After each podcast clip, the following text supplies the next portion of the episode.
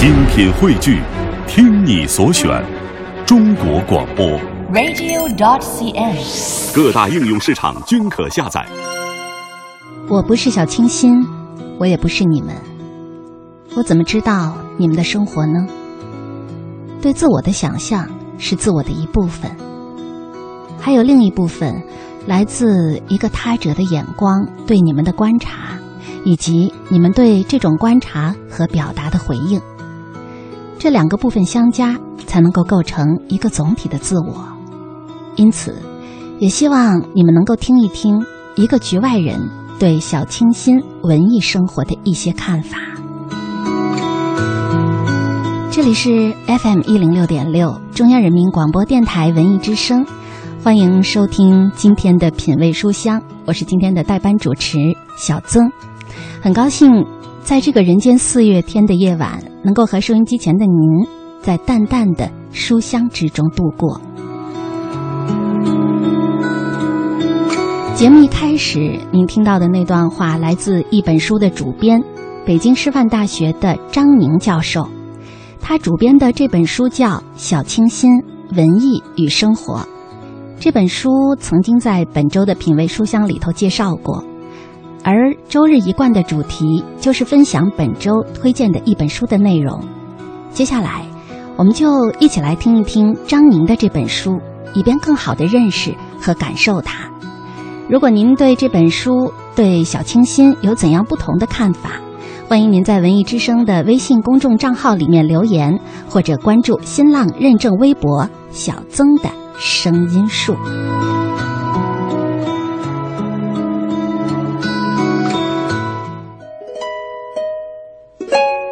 小清新是谁？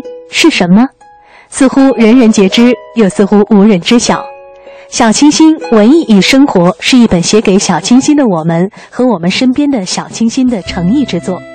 作者以一个他者的视角，剖析小清新在文学、电影、音乐、绘画以及日常生活姿态中的各种表现，为我们呈现出一个别样的世界。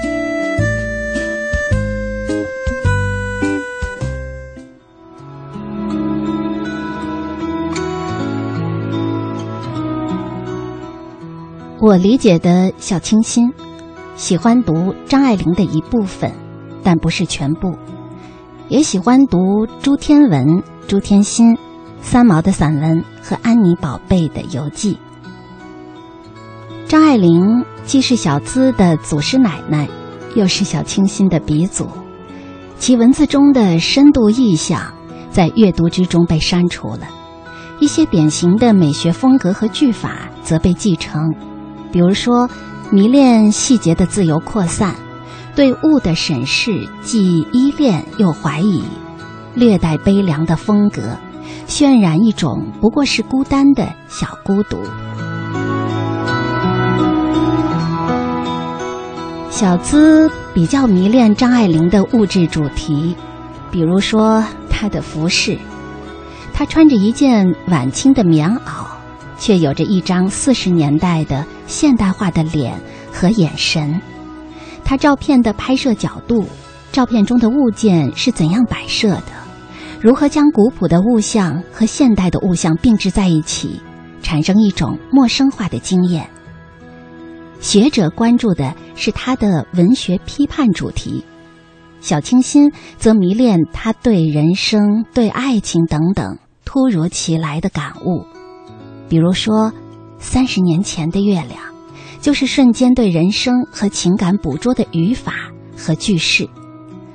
不同时代的群体和经验者，从张爱玲作品中所汲取的东西是不一样的，所以她无愧祖师奶奶的称号。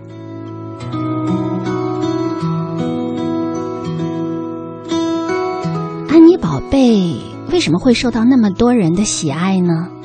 我们来分析一下《安妮宝贝清醒记》中一日栀子的开头。在街边老农的箩筐里，看到白棉线捆起一小把一小把的花，绿叶硬朗清脆，花瓣洁白芬芳，浓郁如丝缎。这段话没有任何的时代背景和历史场景的交代，直奔花而去。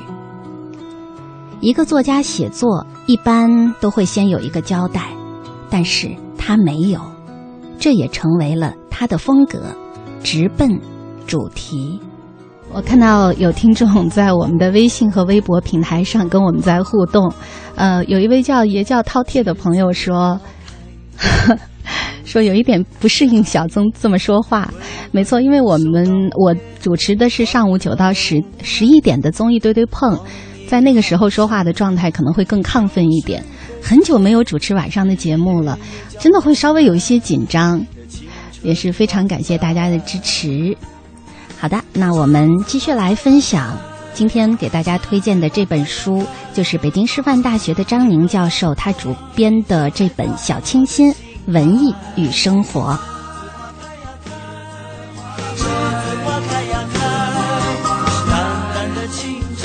我们来看看安妮宝贝笔下的女主人公。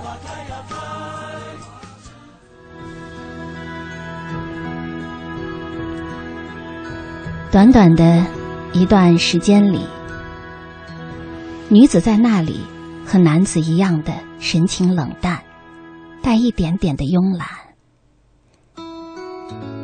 他穿着宽大的斜旧的牛仔裤和黑色 T 恤，瘦瘦的手腕上套一大串暗色的银镯子，头发漆黑浓郁，光脚。穿着绕着细细带子的麻边凉鞋，他很年轻，穿着脏的牛仔裤，裤管卷起，边缘已经抹得起须了。男士的黑色毛衣空荡荡的裹在他的身上，能够从领口看到脖子的肌肤。羽绒外套、球鞋，苍绿色的围巾很皱，黑发凌乱，脸上的皮肤。很干燥，有起皮的碎屑，但是没有任何的化妆。一个朋友总不能适应我的着衣风格，棉质衣服洗过几度之后褪色，有褶皱，显得很旧。老式的银镯和耳环，雕琢琐碎，有时碰在一起，叮当作响。选择一切显得陈旧的颜色。喜欢稍稍落后这个时代几十年，或者是几百年的样式。以上的文本来自安妮宝贝的早期作品《告别薇安》《二三世》，以及比较后期的《素年锦时》。我们发现，在这三部小说之中，安妮宝贝笔下的女主人公有着几乎相同的外在特征，那就是素颜，穿棉质的老旧的衣服。神情、气质慵懒，而这些特征，正如选文中第三段所说，正是安妮宝贝她自己的形象。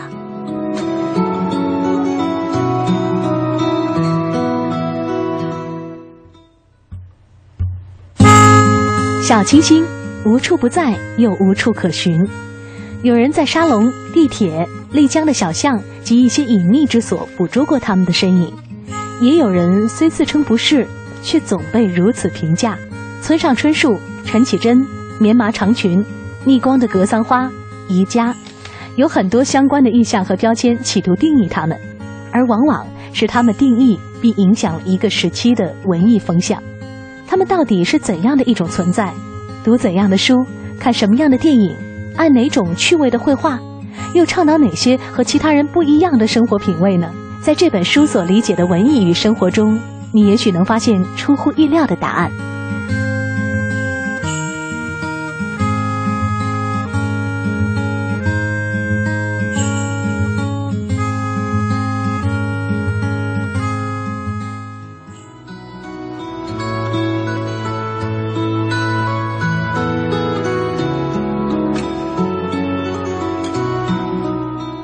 品味书香，花香满径，欢迎回来，这里依然是 FM 一零六点六，中央人民广播电台文艺之声，我是今天的代班主持小曾，很高兴这个春意盎然的夜晚夜晚可以和你一起来度过。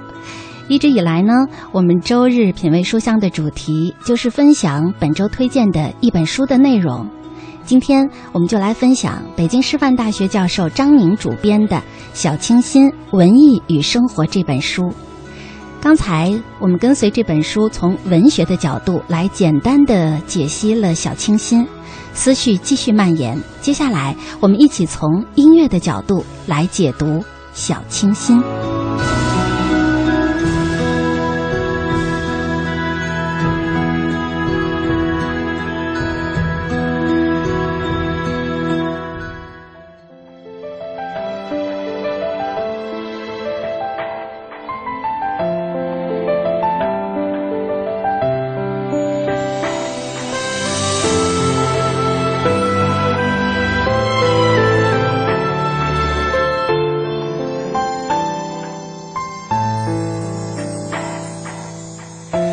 风吹雨成花，时间追不上白马。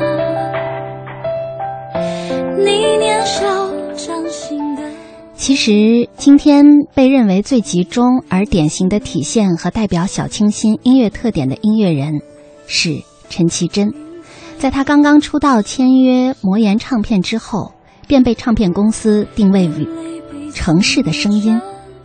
长发飘飘的校园女生的形象，与她歌曲之中优柔舒缓的都市吟唱，共同成就了现在的陈绮贞。城市民谣中，对于城市傍晚的夕阳、窗口的灯光、霓虹灯下的繁华，或孤独绵延的铁路线等城市生活场景的选择和书写，是豫东的露天电影院和朴树的《我去二零零零年》中的音乐场景，从校园转向城市之后，八零年代理想主义与青春激情的一个转化。一个理想高岛的年代，最终匍匐在了物欲横流的现实生活的面前。两千年前后至今的中国城市民谣，走出了昂首高歌、低头感伤的纯净校园，走进了柴米油盐的底层人生。音乐态度更为踏实，而曲风也趋向了多样化。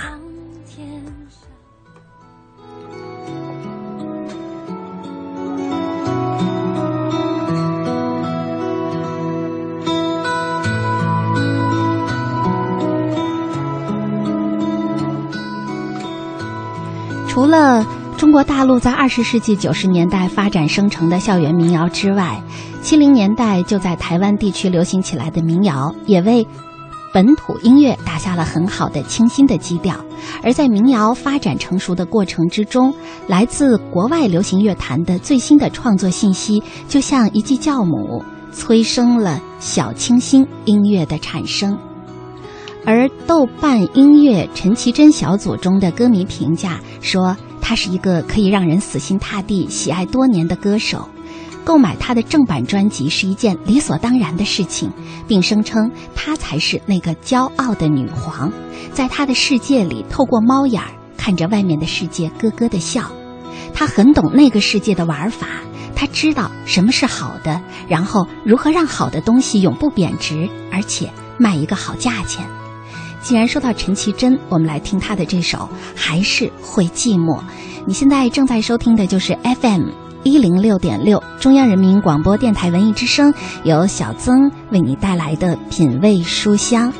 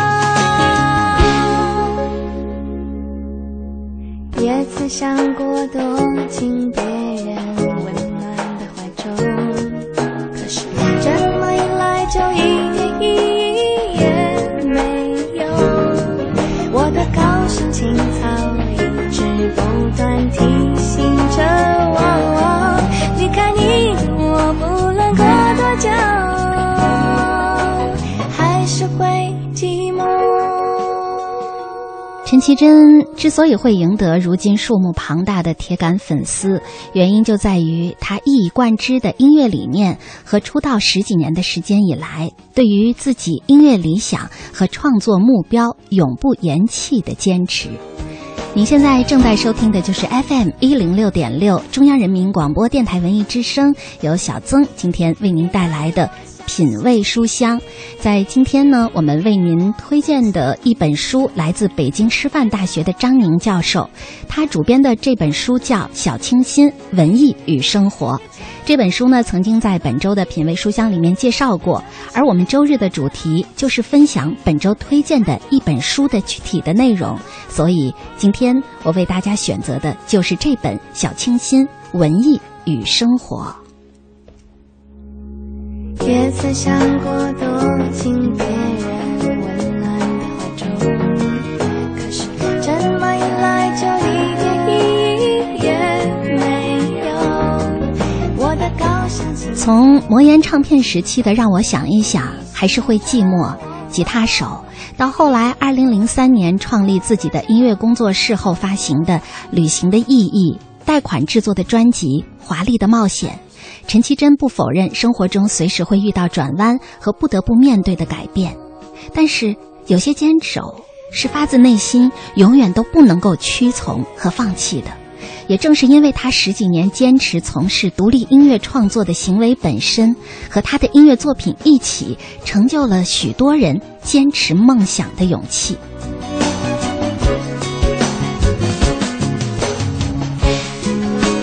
其实。做一个独立的人，并非要远离世俗，刻意与众不同。个性这两个字，只不过是对跟随自己内心生活的最简单的描述。在一个为流行而流行的社会里，盲目的跟从已经成为人们的心灵惯性。也许只有音乐才能将真实的内心唤醒。就像陈绮贞自己说的：“最远的旅行，是从自己的身体。”到自己的心，是从一个人的心到另一个人的心。我们常梦想追寻传说中的美丽景色，看得奖的电影，学会最流行的歌，模仿别人的穿着。我们对相对于我们自己显得遥远的事情了若指掌，却对自己真正的渴望选择逃离。也许，追寻的过程。放弃的勇气，迷恋着永远无法完成的旅行，走在一段没有尽头、了解自己的路上，就是旅行的意义。谁能告诉我，离开你的我会有多自由？也曾想过躲进别